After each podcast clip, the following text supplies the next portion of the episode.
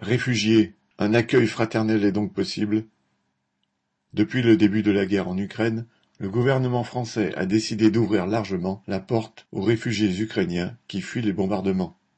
La SNCF a, par exemple, décidé de leur accorder la gratuité de ses trains. Ainsi, à l'arrivée en gare, des messages en ukrainien et en russe sont diffusés pour leur indiquer que des volontaires de la Croix-Rouge les attendent au bout du quai. Des banderoles en cyrillique sont brandies. Les réfugiés sont ensuite dirigés vers les hébergements recensés par les préfectures, chargés de coordonner les propositions des maires et des associations. Ces interventions de l'État se superposent à l'élan spontané de solidarité suscité dans la population par les images d'immeubles bombardés et de femmes et d'enfants fuyant sous les bombes, un élan qui se traduit par de nombreuses initiatives, collectes ou propositions d'hébergement, pour aider celles et ceux qui ont réussi à franchir les frontières polonaises ou roumaines. Si cette attitude du gouvernement est bien la moindre des choses, elle montre en même temps qu'un tel accueil est possible. Le contraste est d'autant plus criant avec la politique menée vis-à-vis -vis de tous les autres migrants. Dans les trains venant d'Italie, ce ne sont pas des places gratuites que l'on offre aux Africains qui tentent de passer en France, mais la matraque pour les renvoyer là d'où ils viennent.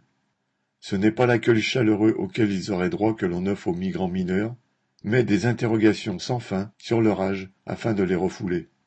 Quand les préfets se préoccupent de savoir où peuvent dormir ceux qu'ils appellent des clandestins, c'est pour traîner devant la justice les hommes et les femmes qui prennent le risque de les abriter.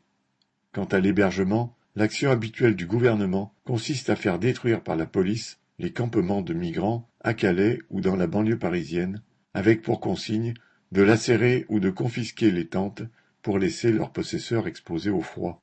Le Darmanin qui se met en scène à la frontière polonaise pour déclarer que la France est prête à accueillir cinquante ou cent mille réfugiés ukrainiens est aussi celui qui se vante de procéder à davantage d'expulsions que ses prédécesseurs, qui prônent l'enfermement des migrants dans des camps aux frontières de l'Europe pour y examiner leur demande d'asile avant qu'ils n'y pénètrent, ou qui organisent la chasse aux réfugiés à Calais.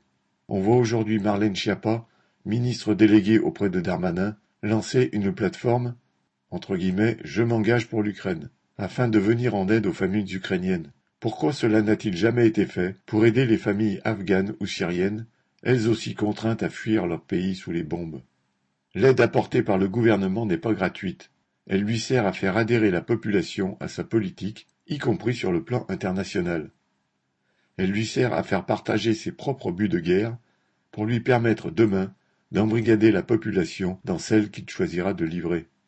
Il n'y a rien d'étonnant à ce que cette aide exclue tous ceux qui fuient la guerre et la misère dans les pays pauvres. À cela, il réserve la répression. Pour les travailleurs, il n'y a pas de distinction à faire entre ceux qui seraient des bons entre guillemets et des mauvais entre guillemets migrants. Il n'y a aucun crédit à accorder à la politique des gouvernements. Daniel Mesclin